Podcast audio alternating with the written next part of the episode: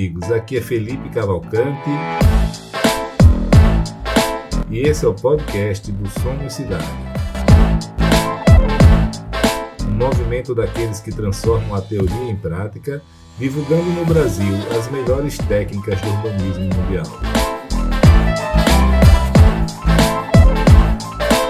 Acreditamos que as cidades devem ser devolvidas para as pessoas e que o setor privado pode ser um grande aliado para que isso aconteça.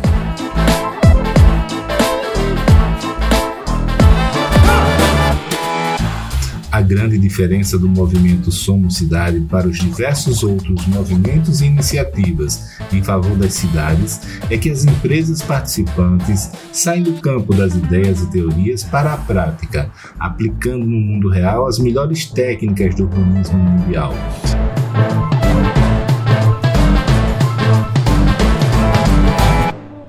Esse é um movimento de pessoas e empresas que fazem acontecer, se expõem ao risco e que são apaixonadas por transformar as cidades e as vidas das pessoas para melhor.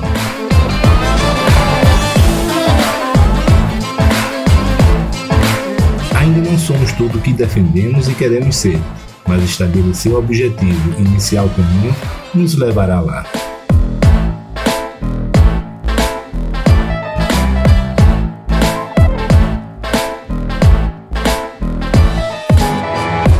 Olá pessoal, tudo bem? Aqui é Felipe Cavalcante e hoje a gente traz mais um amigo especial, Maurício Pereira, falando lá de Copenhagen. Tudo bem, Maurício? Como é que você está, cara?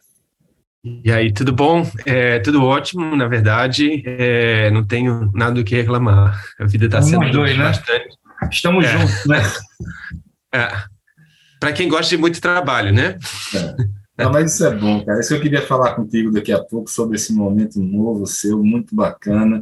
É, pessoal, só apresentando Maurício aí. Maurício é, é, é um arquiteto brasileiro, urbanista, e já está um longo período lá fora. Foi para Londres também, Maurício?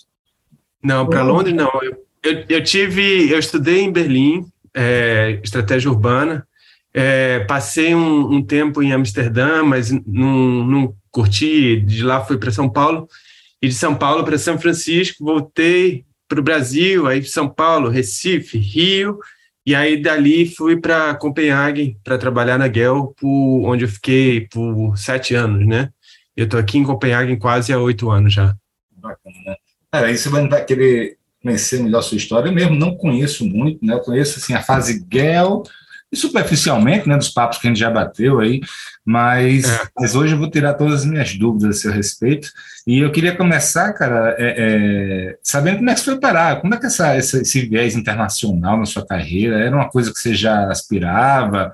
Foi, foi, foi algo que, que do nada que surgiu? E, e como foi? Fala com mais detalhe essa sua trajetória aí fora. Ok. Bom, é, eu sempre, desde criança, sempre achei legal essa coisa de viajar, mas eu nunca tive realmente é, a condição é, econômica e familiar para poder fazer isso. Então, é, quando eu fiz 25 anos, eu comecei a estar tá um pouco mais estabelecido financeiramente, falei, é, viajei bastante no Brasil, e eu sempre gostei muito de observar as pessoas, ver como as pessoas moram. E aí eu ia passando, ia viajando no Brasil, pulando de cidade em cidade, vendo, aí, aí pegava avião, é, Belém, São Luís, é, Fortaleza, é, cidades pequenas também, enfim, no meio do nada. E aí, é, isso trabalhando como arquiteto, né? É, e aí eu comecei a trabalhar muito cedo, uma pessoa hiperativa, não difícil ficar na sala de aula. e aí. Tem muita gente. É, e as coisas andaram, foi super legal, só que aí chegou um momento que eu percebi que eu não queria ficar trabalhando, fazendo apartamento, renovação de apartamento, ou casa é, de veraneio. É, trabalhei com arquitetos super legais, o meu início de, de carreira, trabalhei três anos com, quase três anos com o Indy da Costa, foi o primeiro estágio. Depois trabalhei numa empresa de é, Dogma Graphics, a gente fazia muitos stands. Depois trabalhei com o Rodrigo Azevedo, a gente fez um é, projeto de, da Estação da Leopoldina. e com o Hélio Pellegrino é, e o Ado Azevedo. O Ado a gente fez o IAD do Rio de Janeiro, lá no Cassino da Urca, que foi um trabalho super legal de, primeiro, convencer a diretoria da, do IED, que estava entre cinco cidades no mundo, para fazer a nova escola, de trazer para o Rio, depois entrar naquele é, cassino da Urca, que estava completamente abandonado, é um, um, lugar histórico, né, onde surgiu a, a Carmen Miranda, o, o Zé Carioca foi criado lá, enfim, é um, e depois a TV Tupi, né? Então, é, esses processos eu comecei a ficar muito interessado na história dos lugares e como as pessoas usam e, e nos padrões e o que, que certos lugares trazem e como que isso constrói, digamos assim, a nossa identidade como pessoas, como país. E, e aí eu cresci numa família que sempre teve, digamos assim, uma, uma preocupação de ter uma contribuição social, cada um dentro do seu é, escopo, né? Mas que e aí eu pensei, poxa, dentro da minha área, o que, que eu posso fazer? Ah, talvez urbanismo seria uma coisa legal, talvez. E aí comecei, pessoa também ridiculamente curiosa, né? Que eu sou é, fui fuçando, vendo, ah, pô, tem uma faculdade lá em Berlim que eu posso fazer que não precisa pagar nada. aí, aí eu juntei uma graninha e fui para lá, passei um ano e meio, e foi um foi a primeira vez que eu fui, digamos assim, visitar a Europa, né? Já com 26 anos, cheguei lá com minha malinha e aí pensei, putz, o que, que eu vim fazer aqui, né? Será que eu me meti numa furada? E, e foi, foi difícil, ser estrangeiro é sempre difícil, mas foi muito enriquecedor também. E aí comecei a ver como que as pessoas moram na Europa, como que as coisas acontecem, etc. E, tal. e eu acho que foi aí, digamos assim, o começo da, do meu interesse pelo urbanismo. Sendo que quando eu voltei, não tinha assim espaço para trabalhar com, esse, com essa esse eu ia lhe perguntar, cara. Eu, eu, eu, eu, montei agora a Tarimba, né, que é a, a escola de online de, de, urbanismo, mercado imobiliário, e é interessante que nessa, nesse processo, o que eu percebi é que não existe um mercado de trabalho para urbanista no Brasil. O cara é professor, ou ele é funcionário público. Né? É, é. Algum, alguns poucos conseguem se colocar em, em projetos de de desenvolvimento urbano, do setor privado, né, assim, mas são poucos até porque ideologicamente a maioria é formado para não entrar no mercado, né. É isso que eu queria entender de você, se essas, é, o que é que você viu desse, nessa sua trajetória em relação a isso? Veja, eu acho que é, acho que eu aprendi uma frase com o Hélio Pellegrino, o arquiteto, né? Ele falou assim, ó, Ô Maurício, o sapo pula não é por estilo, é por necessidade. Ah.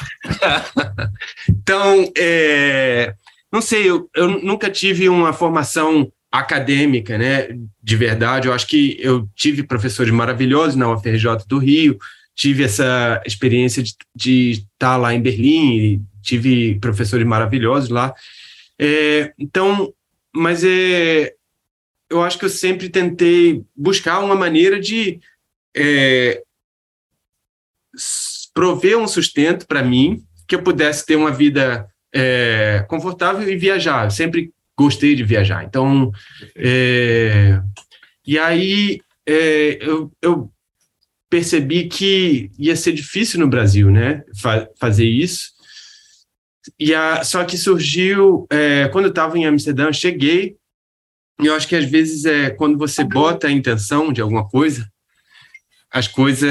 O mundo conspira, né? É, o universo conspira, né, cara? Pois é. Isso, isso se chama foco. É, exato, exato. Então, é, eu voltei para o Brasil, cheguei, estava abrindo o Skype, para falar com a minha namorada e entrou um, um, professor antigo, o Rodrigo Azevedo, falou: Ah, Maurício, estamos fazendo aqui o Nova Luz no, em São Paulo, estamos precisando contratar alguém para ontem. Onde você está? Eu falei: Olha, acabei de chegar no, no Rio, estou é, precisando de trabalho. Ele, ah, então oh, então vem para cá, é, semana que vem você pode começar. Eu, ok, fechei a mala de novo, entrei no ônibus e fui para São Paulo, né, sem, sem com um, uma mão, é, como é que é, uma mão atrás da outra, né? Atrás da outra, sei lá.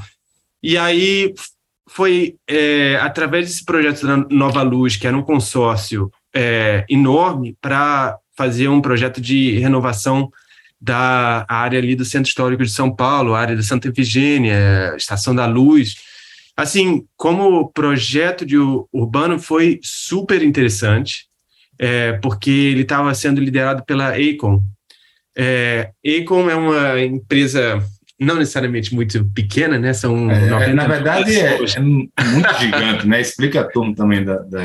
É, é, então é uma empresa americana e inglesa, é uma multinacional que tem uma presença em vários lugares do mundo e eles estavam e eles ganharam a, a licitação para fazer esse projeto e, e, aí tinha várias outras empresas, incluindo inclusive a FGV, a companhia City, e, e foi super interessante porque, digamos assim, é um projeto de máxima complexidade, é, complexidade econômica, complexidade política, complexidade social, é, a gente lidar com aquelas questões do, do mercado de eletrônicos, da Santa Vigênia, e, e, enfim, foi muito rico.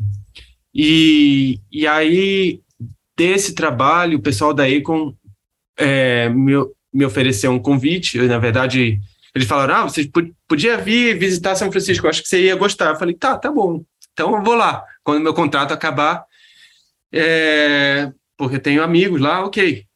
Aí, 15, minutos, 15 dias antes de viajar, eles falaram: ah, a gente queria te oferecer um contrato.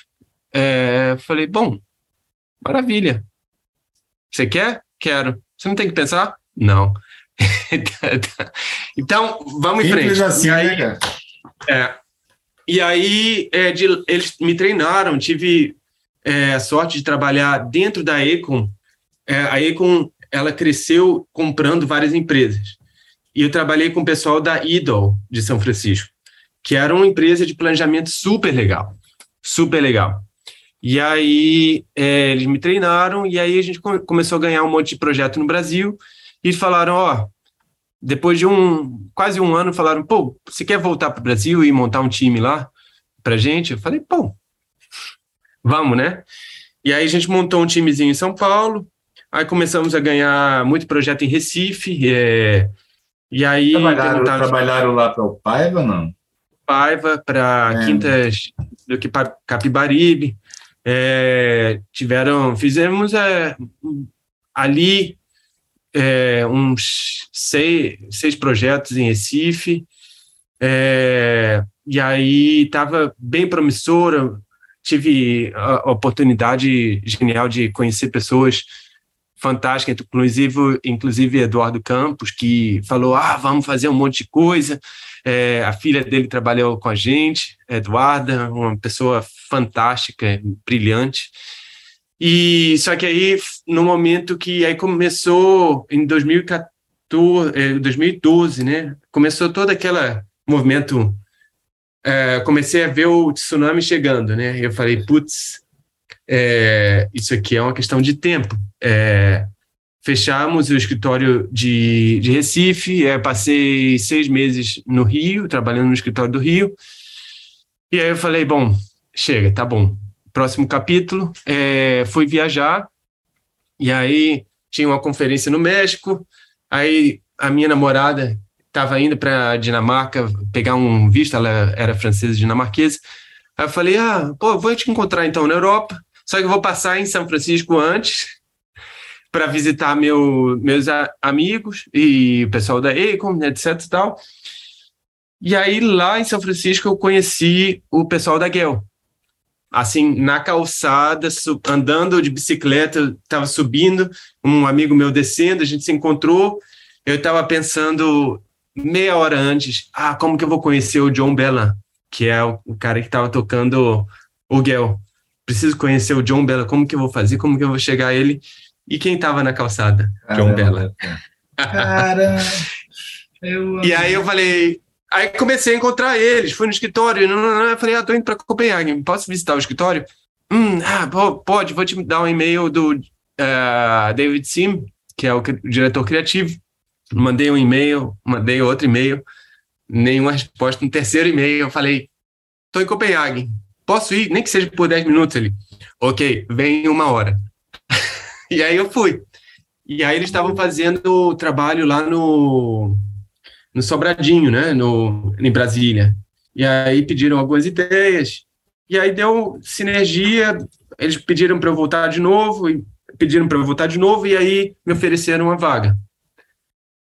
Aí eu falei, oi? Porque o, o sonho era tão maior que era quase difícil de, de mas que ele perguntar, cara, assim, é, é, era um sonho mesmo, tipo assim, esse mito gel mesmo, assim, né? É, é, é também era para você isso? É, é porque, desculpa, assim, eu acho que todo urbanista do mundo sonha em trabalhar lá, né? É, é. Não, eu acho assim, eu, eu li o, o, aquele livro Cidade para as Pessoas, né? Aí eu ficava aí com, ah, a gente tem que fazer isso aqui, ah, a gente tem que fazer isso aqui. A pessoa, não, ok. Então, é, eu acho que o Ian é, ele criou toda a metodologia e o foco nessa cidade, de, de, nessa metodologia de cidade para pessoas, né, em qualidade de vida. E é, eu sempre andei de bicicleta, mesmo quando é, as pessoas as pessoas achavam que eu era louco e eu era mesmo, andando de bicicleta em São Paulo, descendo uh, de Perdizes para o centro da cidade, rodovia de três, quatro é, faixas, né? E eu ia lá. E então eu sempre curti bicicleta. E eu acho que a coisa do Ian juntou com várias, várias é, coisas que eu gostei. E eu acho que é um discurso muito forte, porque eu acho que a gente está sempre é, mais apto a se relacionar algum, com alguma coisa que se reflita com nós mesmos, como seres humanos. Então, acho que ele conseguiu trazer de uma coisa que é absolutamente abstrata, de urbanismo, né, que você tem é, é um é, é complexo, é cheio de parâmetros, cheio de regras, de, leis, e ele conseguiu criar uma, uma narrativa que as pessoas conseguem entender e, e, visualizar, e é uma coisa aspiracional, né? E esse, e esse, eu vou chamar até de slogan, tá? De, é, é. Cidade para as pessoas, hum, deixou de ser nome de livro, deixou, é, passou a ser um movimento, né? É, é, é uma coisa muito é. maior hoje em dia, né? Ele acaba definindo um tipo de cidade, de urbanismo, de lugar, é, aspiracional até, né? Mas, é, cara, deixa eu só voltar aí para você. Como foi a chegada aí? Como é o dia a dia? Explica aí para gente. É, é, é, o, o, como é que foi que Veja, aconteceu? É, eu vim para cá, para Copenhague, e eles me ofereceram um trabalho eu vou, e falaram: olha, a gente te liga em três meses, tem que voltar para o Brasil. E eu pensei: bom, nunca vão ligar, né? Eu tava. Imagina, em três meses a gente te liga. Deu três meses, me ligaram ah, Maurício, é, não, não, não, ok, esses são, a gente vai te pagar tanto, esses são os seus direitos trabalhistas, tá bom para você? Eu falei, tá, tá bom. Então, é, tira o seu visto aqui, é, e aí a gente se vê em três meses. Eu cheguei aqui, era 8 de janeiro, é o, é o alto inverno, é, o sol nasce às nove da manhã e se põe às três da tarde, tudo escuro, deu um problema no meu visto, tudo atrasou. E eu falei, caramba, o que, que eu estou fazendo aqui? Eu, eu, olhava pela janela e as árvores. E aí, é, assim, e a Dinamarca é um, um lugar. as pessoas são muito fechadas, né? As pessoas são muito focadas em família ou nos amigos que nasceram na, me, que, é, na mesma rua ou que foram na escola. Então, você para se integrar demora bastante tempo. Então, do ponto de vista assim de é, integração, foi bastante difícil porque tem também várias regras. Agora, do ponto de vista assim de vivência, desde o início, é assim, uau, que cidade é essa, né? Porque você faz tudo de bicicleta, é, a facilidade. Você fala assim, ah, não, andar de bicicleta é legal. é legal, mas eu acho que tem várias coisas que você percebe é, no dia a dia que você não você percebe só depois. É, tipo, a facilidade de você tá andando e para assim, ah, pô, vou comprar aqui essa laranja que está aqui na calçada. É, você vê, a, a, ou então vai de, da casa de um amigo para o outro, é, essa conveniência da, da cidade e uma cidade também que é um laboratório. Então, é, eu, eu saía todo o tempo livre que eu saía, saía é, que eu tinha, eu saía de bicicleta por aí e ia me perdendo pela cidade para encontrar é, esses lugares e, e, ver os novos prédios ou as novas praças ou os novos é, bairros, né? É, Copenhagen constrói periodicamente novos bairros e isso é super legal. Legal. É, porque é uma cidade que ontem mesmo eu fui pegar um, um, material na casa de um amigo, uma hora de bicicleta. No caminho eu falei, ah, vou passar nesse bairro que está sendo construído nos últimos três anos. Cheguei lá, estava 90% de construção é, completo, né? E, uau, é realmente, assim, uma coisa é, interessante você ver uma cidade... Maurício, tá... é, e esse, esses novos bairros? Tipo assim, a Copenhague que a gente conhece, é, ouve falar, é histórica, tradicional, né? É, uhum. Os novos bairros, e, e, tem dentro da cidade o GEL como referência mundial de cidade para as pessoas, né? É. Determinado tipo de urbanismo. Uhum. Mas como é que é? A, a, o poder público aí replica isso de sucesso? O GEL realmente aí também influencia ou ele é santo de casa e ninguém leva muito a sério? Como é que funciona esse, esse desenvolvimento da cidade? É. Bom, é, se ele é santo de casa ou não, é um pouco dos dois. É, bom, eu acho que tem um. O, o Gale, ele. A maior contribuição dele talvez foi criar uma metodologia é, de trabalho para observar as pessoas. Enquanto ele era professor, ele criou essas metodologias e ele era financiado pelo governo. E aí ele usava a cidade como laboratório, gerava dados e dava para a municipalidade. Então, a municipalidade incorporou essa metodologia dentro do processo do modus operandi de, do dia a dia e desenvolveu mais a partir do, do, do, do que ele fez. Então, de, por um lado, assim, toda a metodologia, digamos assim, de você medir as pessoas, contar quantas pessoas estão usando o, lugar, o local, quais atividades, é, em que horário do dia, que dia da semana, como as pessoas se relacionam quando está chovendo, quando está sol. Essa metodologia de análise, de implementação, de avaliação, de é, medir, avaliar e aprimorar, virou é, é, business as usual, né? Então isso foi, isso é muito interessante porque você tem um método científico de desenvolvimento e aprimoramento da cidade. Agora, do ponto de vista assim dos arquitetos, o Ian, ele quando ele fez 80 anos, eu perguntei para ele: "E aí, Ian, qual que foi melhor parte, melhor fase da sua vida?" Ele falou: "Olha, dos 70 aos 80." eu, OK. Por que, Ian? Ele, bom, porque as minhas ideias é, a maior parte da minha vida eu sempre fui contra a maré, né? E, e por conta disso, sempre tomei na cabeça. As pessoas reclamavam, falavam que eu só é, reclamava das coisas e não propôs, propunha nada. E aí, alguma coisa mudou na mentalidade das pessoas e, e começaram a celebrar e ver e o, a, até a transformação de 30 anos de Copenhague, né, desde os anos 80, que Copenhague era uma cidade quebrada, é, esvaziada, não tinha arrecadação, não tinha empresa, é, empresas gerando receita, uma cidade insegura, tinha um porto é, operante no centro da cidade, então era uma cidade suja, cheia de fuligem, as pessoas falavam que entravam, dentro, a brincadeira era jogar um ou outro dentro da água, porque a pessoa saía completamente preta de fuligem, de tanta sujeira que tinha no.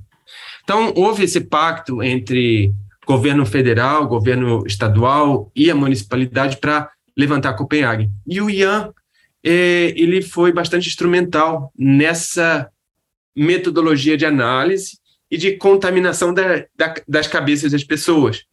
Então, o que é interessante, eu acho que uh, todos os grandes escritórios aqui, ou a maioria deles, eles bebem muito na fonte do que, que ele criou, é, em termos de, de foco em qualidade de vida, em detalhes do, do, da, do térreo, né, da fachada ativa, de é, atividades ao ar livre. E aí virou, é, eu acho que esses novos bairros, cada vez mais, eles vêm incorporando é, e aprimorando algumas ideias que saíram dele. Ô, Maurício, ele deve ter lutado muito contra aquela corrente que tinha na época 60, 70 do modernismo, né, cara?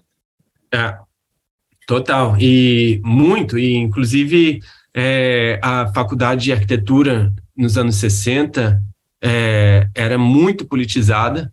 É, os arquitetos eram todos é, marxistas e é, Ô, Maurício, Enfim, então, então o Brasil está nos anos 60 ainda. Veja. Não está muito diferente, não. Vamos lá. É, eu fiz um, fui no Museu Nacional aqui, aí, aí vi assim, poxa, se você tomar como ponto de partida civilizatório a primeira cidade, por exemplo, na Escandinávia foi em 300 e tantos, 340, 350 depois de Cristo. Então, se você pensar, ok, se a Dinamarca, ou a Escandinávia como um todo, for um senhor de 80 anos, faz uma regra de três, as primeiras cidades no Brasil foram é, estabelecidas em torno de 1700. Ah, olha, Cidades maiores, é, né, você está falando.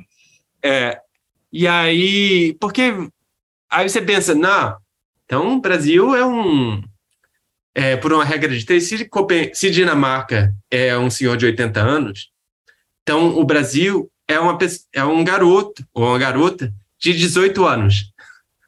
E eu acho que tem essa, digamos assim, esse grau de maturidade é, como sociedade, né, como é, nação, que a gente é, passa, né? A gente tem que passar por esses processos e eu acho que a gente está no Brasil num processo de amadurecimento. A, a gran, o ganho é que a gente tem grandes exemplos que a gente possa. É, verdade, na verdade, quando você chega por último, né, você também economiza muito da curva de aprendizagem, né? Você Exato. chega mais rápido lá, né? A própria é. Dinamarca, né, se não me engano, assim, a informação que eu tenho é que era um país que não era rico há 100 anos atrás, né? Então, assim, é. inclusive, eu me lembro de um post que a gente botou no Somos Cidade recentemente sobre, sobre Copenhague, né? Sobre como, é. é eu queria até saber sua opinião sobre isso, já que você mora aí, é. sobre como a, a, a preservação histórica de Copenhague, tá? É, ela acaba fazendo com que a cidade fique muito cara e que as pessoas tenham dificuldade é. de morar né? Então aí, então assim, acaba só pessoas ricas, etc. E algumas que têm aluguel social, né? É. É, e aí alguém comentou, não, mas também é muito fácil um país rico como a, Dinamarca que nunca teve pobreza. Ah, não é bem por aí não, né? Então, é. então eu queria até saber isso de você, assim, o, o, o sobre, sobre essa questão aí da, da, da, da, do acesso à moradia em Copenhague é. e o que é que você acha? Porque é o seguinte, ninguém em sã consciência, fora a Lei Corbusier, e os modernistas iriam querer devastar o, o, o centro de Copenhague para fazer prédio, nada disso, tá? Mas, ao mesmo tempo, você, a sociedade, ao optar por, por ter uma Paris, uma Londres, uma Copenhague, uma Barcelona, ela fatalmente não está aumentando a oferta de moradia num lugar que é muito desejado pelas pessoas, é. onde estão os trabalhos, os serviços. Isso faz com que o preço aumente. Com, é. Cara, seja em Copenhague, seja no mundo, como é que você, você viu alguma lição de como lidar isso melhor? Qual é a tua opinião sobre isso? Veja, é, por onde começar? Eu acho que é interessante, é, no final de 1800, é, general, acho que era general Bismarck, na Alemanha, é, teve uma super guerra e foi pegando um pedaço, é, o, o, o, reino da Dinamarca ia, uh, onde hoje é a a parte do norte da Alemanha. Até, até e, porque a Dinamarca é a Alemanha, né? E é continuação, é. né? E aí a Dinamarca foi perdendo território e chegou num ponto onde quase falou assim, ok, um pedaço vai para é, daqui para lá vai para a Suécia, daqui para baixo vai para a Alemanha. E aí houve uma articulação para manter a, as ilhas, né? Como solo dinamarquês.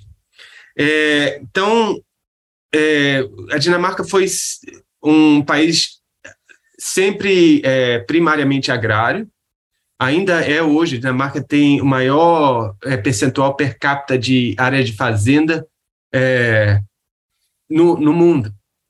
É, é, agora, quad, metros quadrados de fazenda por pessoa, né? Hum. Bom, é, agora, só que o que aconteceu foi que houve um, um, um, um trabalho conjunto dos fazendeiros e dos proprietários de terra de investir em educação. É, e aí é, e aí treinar as pessoas e criar lideranças e aí o pouco a pouco criar um tecido social e nos anos 60 eu acho que foi criado o, o estado de bem-estar social, né? Sendo que nesse momento a Dinamarca tinha, tinha planos para fazer rodovias e demolir uma grande parte do, do, da, do centro de Copenhague para fazer grande, e aí, só que esses planos não foram para frente porque a Dinamarca não tinha dinheiro para fazer isso na época. O que foi diferente com a Suécia, porque se você for para Estocolmo, você tem as grandes rodovias no centro da cidade. E tem uma outra parte do, do da, digamos assim, da identidade dinamarquesa que eles são é, quase obcecados por manutenção, né? É uma parte da é, do, da identidade. Assim, você fala assim, pô, o que, que você fez no domingo? Ah, pô, eu consertei a, a persiana da minha casa, fiz um, um consertei um vaso que estava vazando, é, enfim. Então, essa, essa questão da preservação, ela é muito arraigada. Isso significa também que é caro. É, então, por isso, é, e por outros motivos também, pela falta de espaço, e, e, e a, a cada ano 10 mil pessoas se mudam para Copenhague, né? Então, você tem e a é, própria transformação que houve, né? É, aquilo ali virou um brinco, né? não é mais aquele porco é. sujo da década de 80. Né? Ficou é. uma graça. Né? É. E, e, realmente é, um, é um, um, desafio a questão da, do preço da moradia, mas tem também muitos modelos de, é, que existem ainda para acesso à moradia com, de, de, baixo custo, através de associação de moradores. Tem alguns modelos é, antigos. Eu acho que uns 40% da cidade é, é, deve ser moradia de, é. de controle de aluguel. É, é. É, porque eles fizeram muito ao longo da história um modelo de, de desenvolvimento que eram através de associações da igreja, associações é, de pessoas que compravam a quadra, constroem o, o, os prédios e você, quando você não compra o, o, apartamento, você compra o direito de utilizar o apartamento e quando você, vê que você quiser se mudar, você é, você não, não pode vender por um valor maior do que, sei lá, é, uma fração da valorização de mercado. Então, esses apartamentos eles não seguem a curva de valorização do mercado. E aí tem uma lista. Enfim. Bacana. Então, Maurício, antes de a gente falar de urbanismo mesmo, né, eu queria só voltar hum. um ponto aí para o, o, o Gel, né? É, só uma dúvida, Gel ou Gel? Como é, como é que fala? Em dinamarquês. É, bom, eu sou suspeito para falar, porque se você perguntar para um dinamarquês, pro, provavelmente eles vão falar gay. Gay. gay. É, mas é, eu acho que no mundo inteiro as pessoas chamam de gel. É, então eu vou adotar o que o é. mundo fala, né? Não vou chamar ele de gay, não. O, é. Nenhum preconceito, mas fica esquisito no Brasil, né? E, e que no Brasil a gente conhece como Miguel mesmo, né? Então, porque tem gente que passaria a usar, por exemplo, alguém mais afetado poderia começar a chamar agora de gay pra, só para aparecer que, que é, tá, é in, né? Que está por dentro, assim. Né? É. Mas, é, mas são, são sons que não existem na nossa garganta, são sons dinamarqueses que eu não consigo reproduzir inteiramente. Perfeito, cara. E, cara, adorei aquela história sua sobre dos 70 aos 80 anos dele. É, eu queria entender o seguinte: ele, ele no período que você estava lá, ele era ativo ainda no escritório, o David é tocava, tem a CEO lá também, né? É, como é, é, que era isso aí? E também, assim, que, de lição que você aprendeu, seja com o Guel, seja com o escritório, coisas bacanas é, que você podia dividir com a gente aqui, cara. É uma experiência tão rica é. essa sua, né? É. É, não, eu acho que foi. Eu, eu acho que eu tive sorte de estar num momento, digamos assim, de apogeu do escritório do Guel, né? Que eles cresceram bastante, mudaram para o novo escritório, e o Ian, ele sempre vinha para lá, ele não se envolvia em, em, em projetos, mas ele vinha dar palestras para gente sobre diferentes temas que ele estava pensando, ou então, enfim.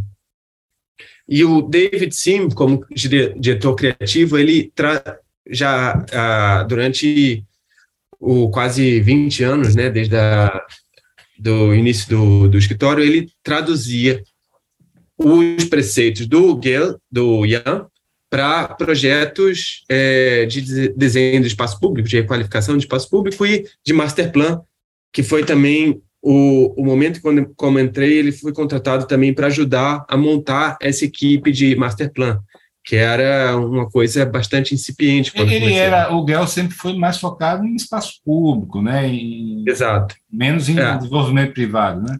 É, e isso é, é, é, esse é o trabalhar com municipalidade sempre foi, digamos assim, e fundações sempre foi é, o principal. É muito parecido com o Lerner aqui, né? É, é. A, a, só que aí a gente é, foi vendo que precisava criar esse, esse novo vetor, porque as prefeituras no mundo inteiro estão cada vez hum, com menos é, dinheiro, né, para contratar um, uma consultoria cara, e, ao mesmo tempo, as pessoas começaram a aprender como fazer. Tem um milhão de, de empresas que fazem exatamente o que o Gale faz com é, qualidades maiores ou menores.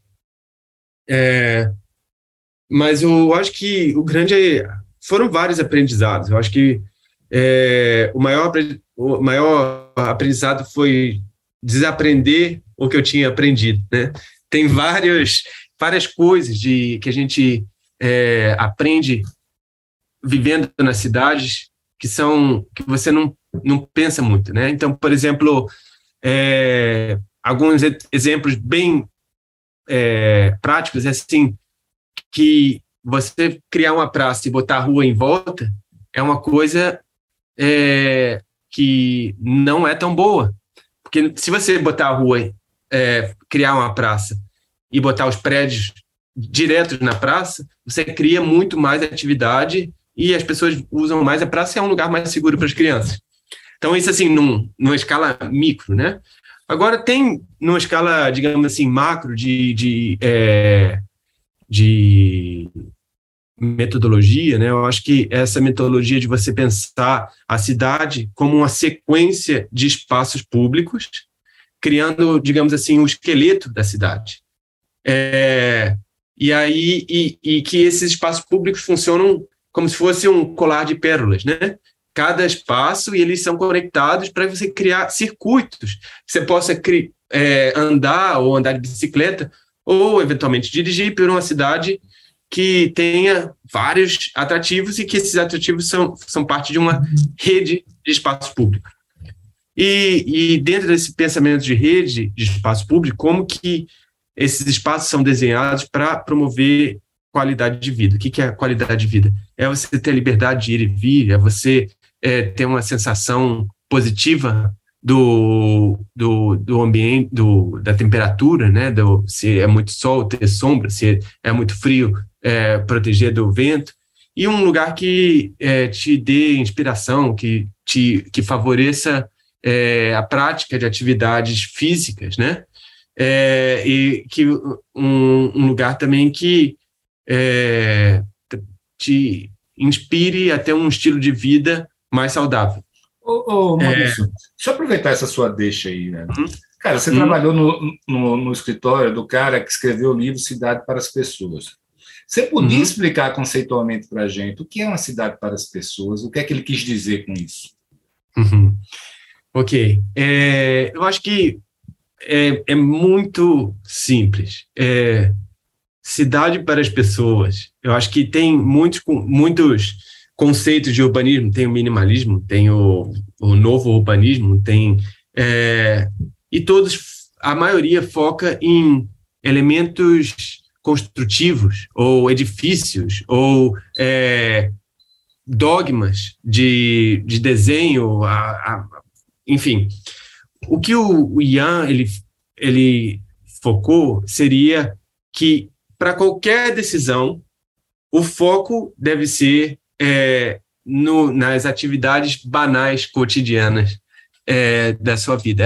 É, é, a ida na padaria, é o a, andar com o, o bebê, porque é, muitos é, arquitetos e planejadores urbanos pensam nos momentos também de vida, mas os momentos especiais, são os, os eventos, os grandes eventos, os grandes espaços. E eu acho que a cidade para as pessoas, ela, ela se, se ocupa, fo, se foca na, no conforto, na conveniência, nas necessidades do cotidiano. E como que o espaço é, público oferece uma plataforma para que essas atividades cotidianas se desenrolem da maneira mais simples e sem fricção e da maneira mais segura e prazerosa, prazerosa, prazerosa possível.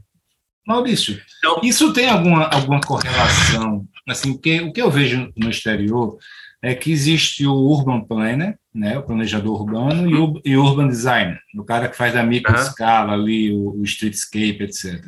Aqui no Brasil, uhum. eu não ouço falar disso. Tem a nossa amiga Juliana lá em, em Santa Catarina, que faz, gosta muito de streetscape, é, design, etc. Uhum. É, mas, assim, é, é o, o Gell seria, na verdade, um cara, o padrinho da escola de, de urban design, na, na escala menor, humana, ali, no detalhe, não? Ou, ou, ou, não tem nada a ver com isso?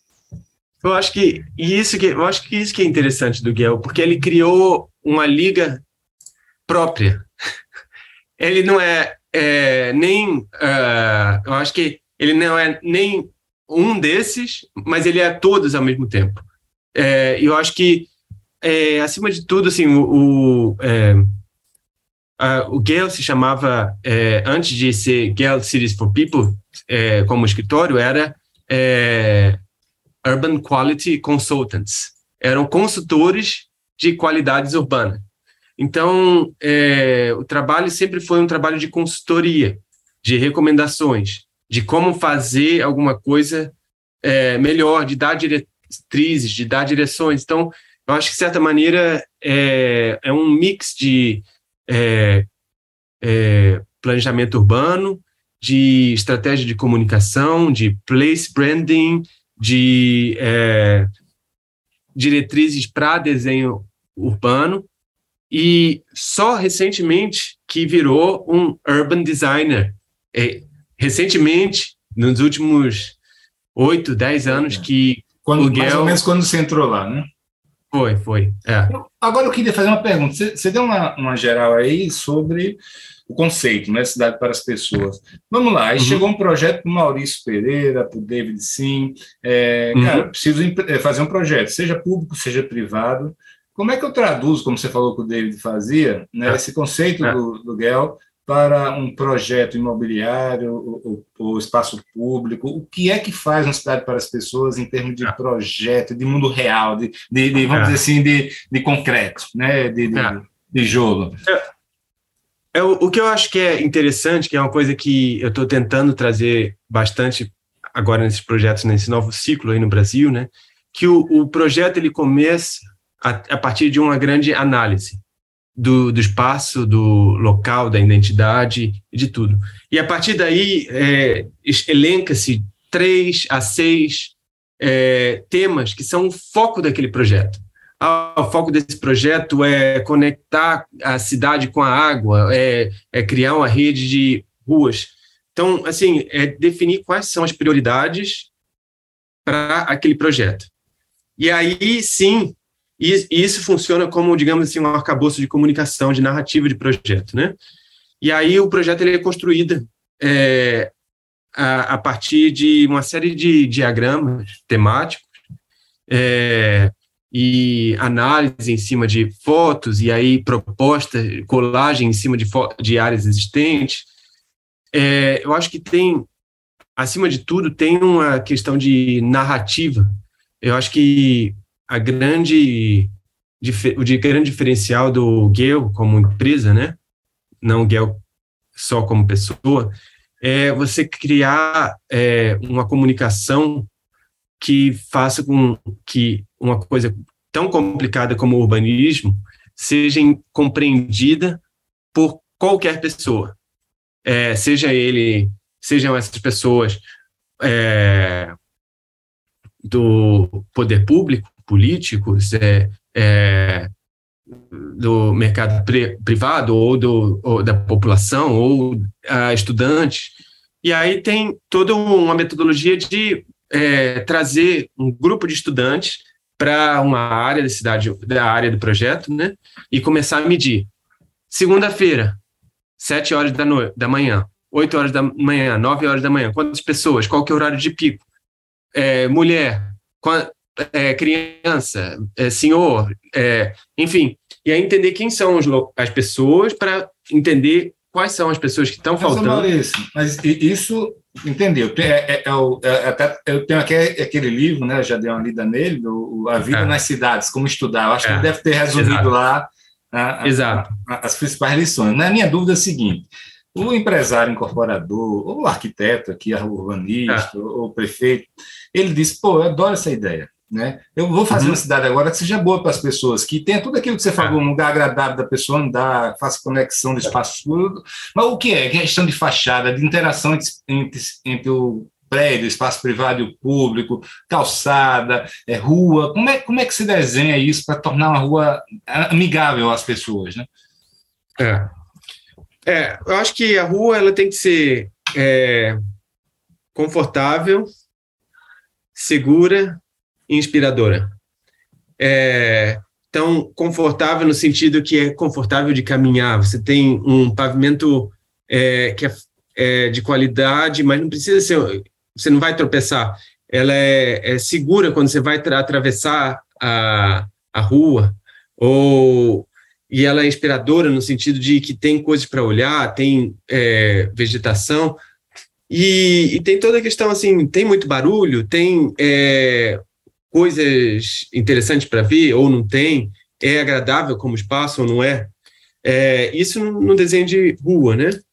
Aí tem toda a o, o que a gente foi desenvolvendo ao longo do tempo, né, do projeto dos master plans, que foi todo esse vocabulário é, de variedade de tipologias habitacionais e de usos mistos e quais são as qualidades. Eu acho que esse foco na qualidade do espaço e como que você quer que as pessoas se sentem? Ou será que esse é um espaço onde é um espaço mais calmo onde as pessoas vão relaxar? Ou esse é um espaço de convivência de muita agitação? Ou e, e como que você cria espaços com diferentes atmosferas que ou diferentes é, é, tamanhos, né, escalas e, e criar uma. Um, eu acho que o foco é sempre em variedade de experiências, Perfeito. criar variedade. Isso na micro escala ali, na, na, na, perspectiva do pedestre, né? É, na micro e na macro. É, tanto na. Você pode usar esse tema de é, variedade tanto num, no, na escala de um de uma praça, né? Ter variedade de espaços dentro desse espaço, ou você pode ter num, num bairro ou numa cidade inteira. É, é, bairros que tenham caráteres diferentes e que você consiga explicar. Ah, eu moro naquele bairro. Como que é aquele bairro? Ah, eu, meu bairro ele é especial por isso, isso, aquilo, outro. Entendi. Então, é, então, assim, essa variedade de experiências, essa variedade de, de é, maneiras de, de se locomover né, na cidade, é, a variedade de, de escalas, de tipologias, de é, caráter, de identidade, isso é o que faz uma cidade de qualidade, né? Maurício, e um, um dos aspectos chaves aí do, do Guerra, a questão da escala humana, é a relação dele com, com os prédios, né, com as edificações, né, dos andares iniciais, que você perde a, você perde esse contato quando você sobe muito, verticaliza. Ah. É, explica para a gente aí o que é que você acha, o que, é que eles acham aí é, da questão da verticalização. É, é verticalização. em si é um mal, verticalização é, é necessária para você adensar, mas tem que ter cuidado nos andares inferiores para ser bem conectado com a, na escala humana ali, com espaço público. Você, o que, é que você acha da solução lá de Vancouver? Né? Qual é, qual é, o novo urbanismo, ele gosta muito dos prédios né, antigos ali, com poucos andares. É, como é, o que é que você acha disso, disso? E aí já traz um pouquinho, vamos trazendo um pouco a discussão para o Brasil, tá? E uhum. o que é que você acha que desse caldo todo, o que é que tem a ver com a realidade brasileira e com nossa identidade? Veja, é, ótima pergunta. É, assim, o, algumas pessoas vão ter diferentes é, respostas dentro do eu. Eu acho que, mas de maneira geral, existe um consenso que é, verticalização é, cria uma qualidade urbana ruim. É, mas vamos lá, vamos é, entender o que que quando que, que a gente fala de verticalização, né? Porque na verdade é, quando a gente falava de verticalização, eu acho que a altura ideal é de 4 a 7 pavimentos. É, sendo que eu acho que tem é, uma necessidade, até você comentou, né, uh, sobre a necessidade de criar moradias para que a moradia tenha um preço acessível, né? Então você tem que é, e, e criar densidade. E essa densidade, ela também gera um, um, um uma massa crítica de pessoas naquele local para que uma loja possa vender, é, sei lá, é, frutas. Comércio, serviço, né? Enfim. Então, então, a questão é que, assim, densidade é positiva, sendo que é, densidade não é igual a verticalização. Gabarito e densidade são duas coisas completamente diferentes, mas que elas é, obviamente, se você verticaliza, você tem é, bastante densidade, sim, mas aí você tem toda uma área é, em volta que ela é comprometida por conta do, dos, dos, recuos, né, de vento e etc. Tal. Então, é, dentro desse, desse, desse parâmetro, assim, por exemplo, é, o centro de Amsterdã são é, 400 habitantes por hectare, né? Pinheiros são 125 habitantes por hectare. Então, é, ver, é, esse é um mito que a verticalização. Não, mas. Maurício, é, desculpa interromper, mas me veio na cabeça uma, uma, questão que é a seguinte: é, a, eu queria que você falasse também um pouco da verticalização brasileira, porque ela, ela como você tá. acabou de falar, ela não adensa ela, ela, ela impõe os recursos obrigatórios, por exemplo, você falou de Amsterdã, vamos falar de Copenhague, vamos falar de Paris, de Barcelona, também não tem recuo obrigatório frontal nem lateral, você até tem o é. pátio interno, algo assim que tem, acaba tendo ventilação, tudo isso.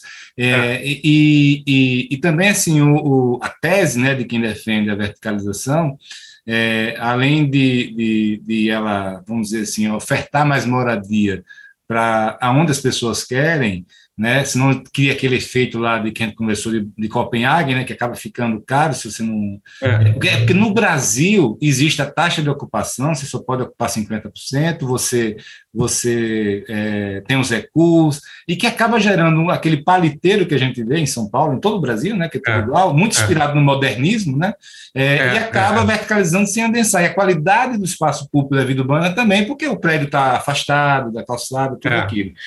eu queria saber o que que, é que você acha disso? Porque também que aqueles advogam, né, que quanto mais você adensar, é, que pode ser feito sem verticalizar, óbvio, né, tanto, é, menos esprova você vai ter, menos espraiamento.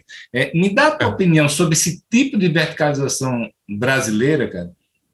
Não, eu... desculpe, e mais uma. É, toda vez que a gente bota no debate aqui, vamos fazer igual Paris, Copenhague, Amsterdã, então, vamos fazer prédios de sete pavimentos, de cinco, sem recuo. Aí muita gente, não, mas aí é a realidade deles. Aqui a nossa é, cultura é outra. Qual é a nossa cultura? Eu não entendo. Né? Assim, é, é, me dá a tua é. opinião sincera sobre esses pontos, cara. Eu tenho muito interesse em saber qual é. Ok. Tá bom. É, curto e grosso. É, o paliteiro eu acho que é tóxico.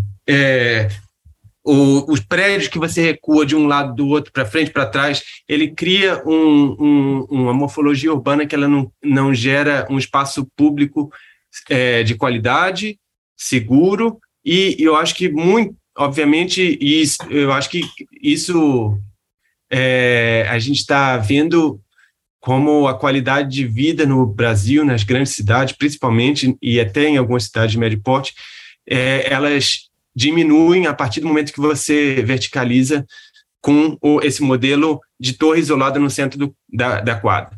Então, é, e, e não, não é só a verticalização, é a, o posicionamento, a relação entre a interface entre o edifício e é, o, o, espaço público. E essa é, trabalhar o espaço por exemplo, o espaço público, ele vira um, o espaço a, entre os edifícios é um espaço residual, né? É um cantinho de corredor que ninguém que não serve para nada, né? Não serve para nada. É, é, um jardinzinho ali que, no máximo, que, é, que no estéticozinho, e muitas vezes é, é cimentado mesmo ali, não, não é. acontece nada. É, é, então, assim, eu acho que eu acho que por exemplo, quando o Ian estava trabalhando aqui em Copenhague, falando não, que as pessoas é, teve todo esse, esse, esse período onde as pessoas falaram não, a gente tem que ter mais cafés em Copenhague. Os, os dinamarqueses falavam não, mas a gente não é italiano, isso não é parte da nossa é, identidade. Gente, nenhum dinamarquês senta na calçada e toma café. Então, eu acho que assim, identidade é uma coisa fluida. Talvez não, não é parte da nossa do, do nosso, da nossa Maurício, cultura. É, e é, né? Porque, por exemplo, se você olhar todos os centros de cidades brasileiras construídos até 1950 são dessa maneira, sem recuo entre os Exato. prédios, sem recuo Exato. frontal, e todo mundo é. ama é. É, esses é. locais, né? Eu acho que eu acho que existe um verdadeiro ensaio sobre cegueira que eu acho que é uma coisa que me surpreende que será que ninguém vê isso? Não é possível que ninguém vê é, será que alguém acha legal andar numa rua que o prédio ele é tão recuado do, da, da rua que você não tem mais a tia velha olhando na calçada, que isso gera segurança passiva. Aí você precisa botar um muro de Berlim, é, às vezes botar um. Antes, antes o limite entre o prédio e a calçada antes era a fachada ativa, era a porta, a janela, é, o comércio. Hoje passou a ser um muro, uma grade, né? É, é. Né? E agora, Maurício, e, assim, as pessoas aqui do Brasil, quando a gente fala disso, primeiro elas sempre confundem isso com mercado imobiliário querendo, querendo de alguma maneira tirar vantagem, tá? Sempre é um vilão um escondido, etc.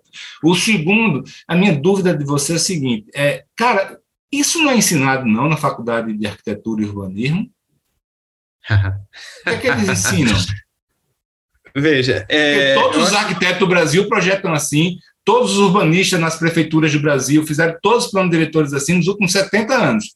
É, é, é isso que é ensinado lá, que é uma melhor coisa a ser feita, o jeito que a gente tem hoje? Veja, eu acho que a gente ainda tem o, o, o fantasma do modernismo muito presente no Brasil, né? É, a gente, e, e todos os planos diretores, eles obrigam é, afastamento frontal e lateral. Para a gente não fazer isso, tem que fazer uma grande acrobacia legal é, para conseguir aprovar uma ruazinha com menos de 30 metros ou menos de 20 metros. As, as coisas têm uma. Elas são superdimensionadas do ponto de vista. a, a partir do, da, da lei, né? As diretrizes urbanísticas elas induzem uma forma de cidade e as diretrizes urbanísticas elas são criadas sem que essas diretrizes sejam testadas. Vamos lá, vamos botar é, essas, esses parâmetros aqui e ver como é que a coisa funciona. Então, é, as leis elas são criadas sem entendimento do, de, de desenho espacial. Eu acho que esse é o, o grande, a grande dificuldade é, do trabalho de urbanismo e do arquiteto no Brasil, porque tem um, um parâmetro urbano que é digamos assim, ele quase induz uma forma é, através da lei. Maurício, quando a, gente, é, quando a gente faz esse debate aqui, de imediato, o argumento que vem contrário é, é o seguinte: não, mas a gente precisa afastar os prédios para ter ventilação e iluminação. Qual é o seu contra-argumento a isso? Veja, é, vamos lá, voltando aos grandes preceitos de urbanismo é, brasileiro.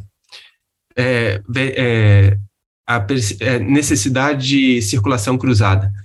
Se você me mostrar algum apartamento de torre paliteiro que tem circulação cruzada, eu, eu vou ficar bem impressionado, porque é, a tem, né, grande né, não tem.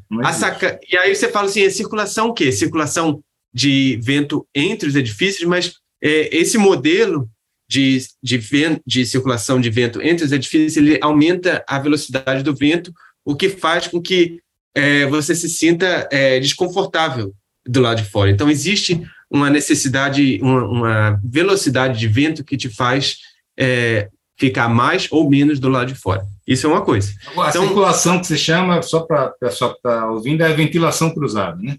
Venti é, entra por um lado da... Não, e o vento passando entre os edifícios. Tá. Então, por exemplo, um edifício alto, quanto mais alto, é, o vento anda mais numa velocidade é, mais alta. É, né? Aí é, é, é, a canalização, né? Do, do, do Exato. É. Então, no modelo do, da, da, da quadra, né, com os edifícios na perimetria em um, em um espaço privativo, verde, compartilhado entre os residentes daquela quadra, é, você tem algumas coisas que são fundamentais que eu fico batendo cabeça com os empreendedores no Brasil. Um é que os edifícios eles não não devem ter mais do que 12 metros de profundidade. Por quê? Porque a, as unidades elas têm frente e fundos. Você bota a sala, a cozinha na, na olhando para a rua, que é a, são as atividades mais sociais, que não precisa de tanta privacidade, e que você cria segurança passiva, né, olhos na rua, e você traz uh, os quartos é que é a área mais é, tranquila para o lado de dentro da quadra. Então, se você e aí você tem uma, um, uma questão na, na caixa de escada, né?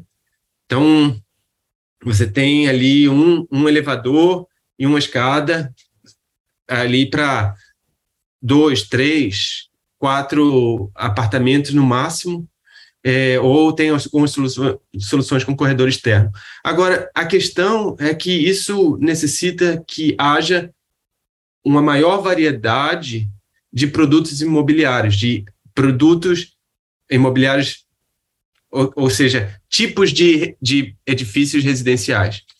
É, e hoje no Brasil a gente só tem dois: você tem o vertical e o horizontal. Você tem o palito no meio do bolo, a vela no meio do bolo, ou você tem o pedaço de bolo no centro do lote, que é a casinha, né? E eu, é, eu acho que existem mil e uma outras maneiras de criar densidade sem que tenha a obrigação de, de criar verticalização. Perfeito, cara. Concordo totalmente. Inclusive, na minha opinião, vou dizer, meu, meu, minha, minha cruzada pessoal, além de combater o recuo obrigatório, né, frontal, lateral, é, é, é de estimular ao máximo os que os americanos estão chamando de moradia negra, né, alguns chamam de densidade gentil, é, é, é esses prédios é. pequenos, de três, quatro, cinco, seis, sete pavimentos, Inclusive, na minha opinião, olha, eu sou, eu fui incorporador a vida inteira, né? Então, assim, eu, eu tenho vários amigos incorporadores.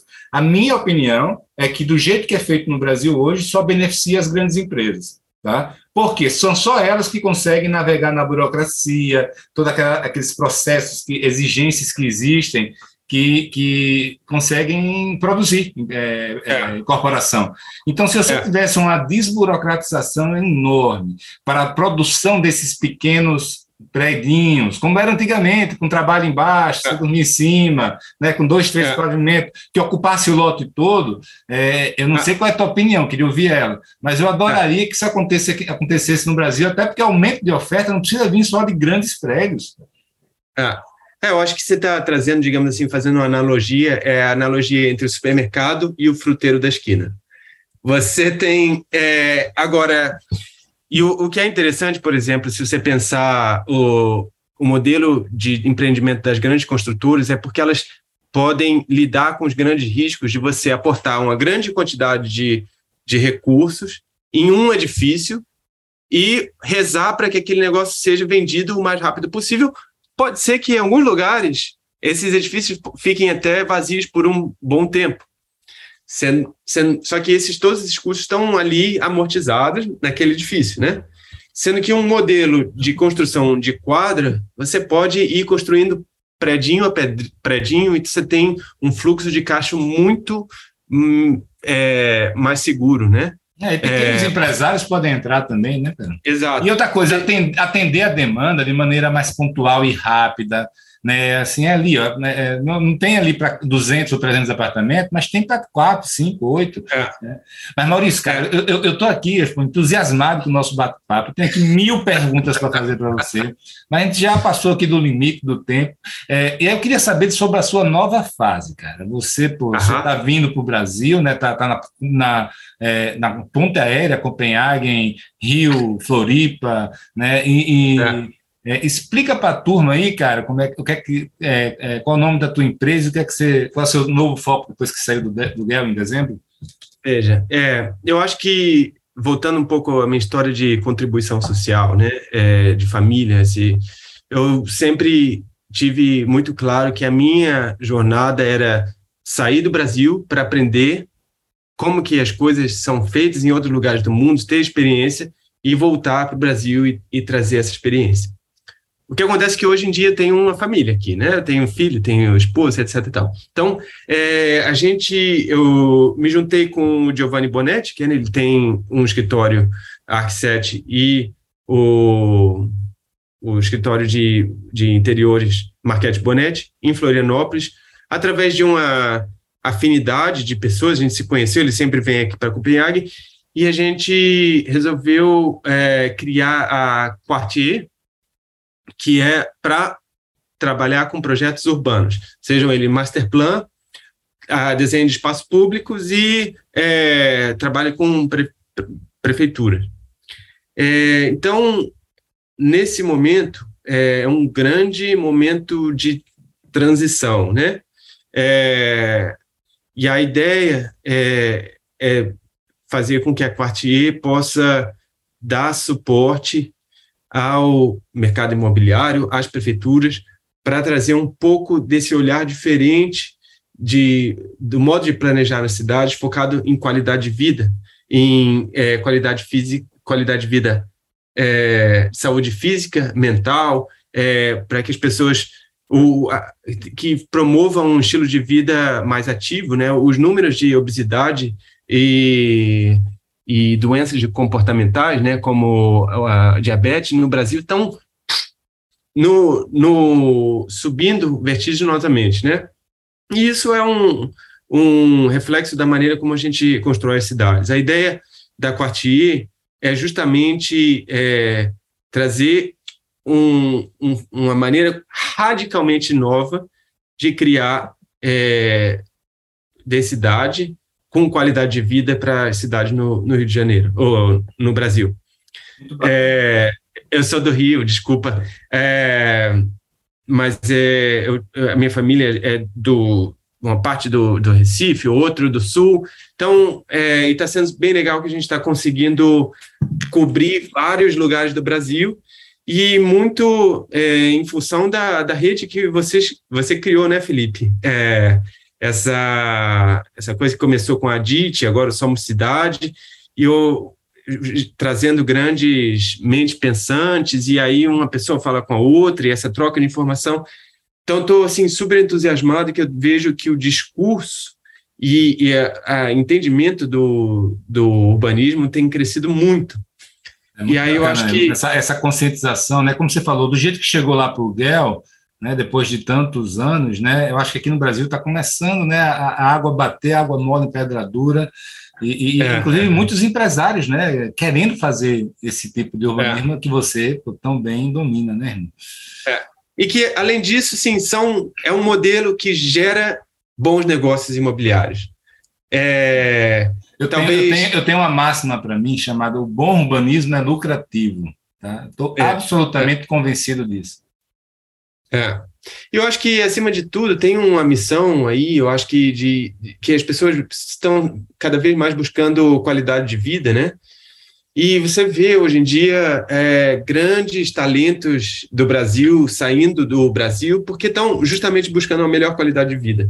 Então, é, espero, assim, digamos, que quando eu tiver na idade do Ian, né, com 80 anos, que talvez é, possa ter criado alguns bairros que as pessoas é, sintam que, pô, isso é um, um, lugar diferente, é um lugar que eu gosto, gosto de morar e que eu quero ficar no Brasil, porque no Brasil a gente tem muita qualidade, né? A, a paisagem é muito exuberante, é, as pessoas são muito agradáveis.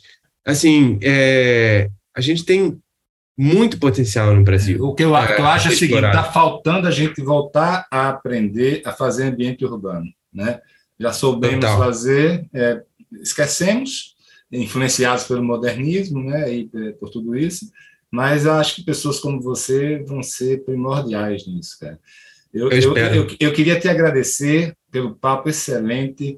É, agora, antes de terminar, eu quero lhe mostrar uma coisa. Você sabe que eu tenho heróis, né? Então, é, e eu tenho coleções, é, coleções de bonecos. Eu vou lhe mostrar aqui um dos meus heróis. Ó. Você conhece algum desses aqui, não? Mais um é o Jaime Lerner. Oh, Ian. Ian aqui, o André Joane do lado dele, e outra turma oh. ali, a Jane Jacobs ali. Né? Uau! Aí tem várias. Genial. Né? Aí eu mando fazer, né? Sempre, todo mês eu faço um bonequinho novo de algum ídolo meu. Tá? E, e, tem esse aqui, porque não adianta só ter os livros, os livros e lê-los, entendeu? Tem que ter o bonequinho é. do cara me inspirando aqui. Tá? É. Meu irmão, mas muito obrigado. Passo para você, só para você deixar a tua mensagem final aí, cara. Fique à vontade para falar o que você quiser.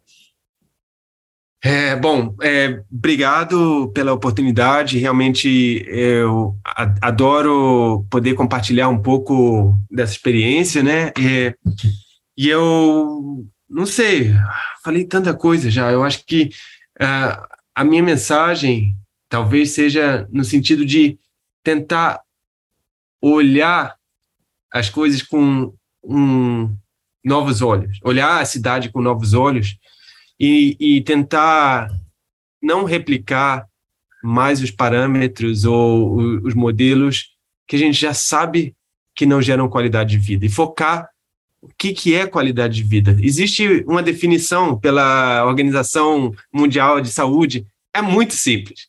É, eu acho que o, o foco na, nas coisas banais, na, no cotidiano, fazer com que a gente possa viver de maneira mais simples, mas com mais qualidade, é, seria o máximo se isso pudesse ser refletido não só nos novos bairros ou na requalificação de bairros existentes, mas acima de tudo do, na, na lei né, que gera as cidades que a gente é, vive, porque é, eu vejo assim existe esse é, questão dos planos diretores que vão copiando modelos é, Inclusive, um tem 5 mil municípios no Brasil, mas só um tipo de plano diretor. São Paulo faz, é.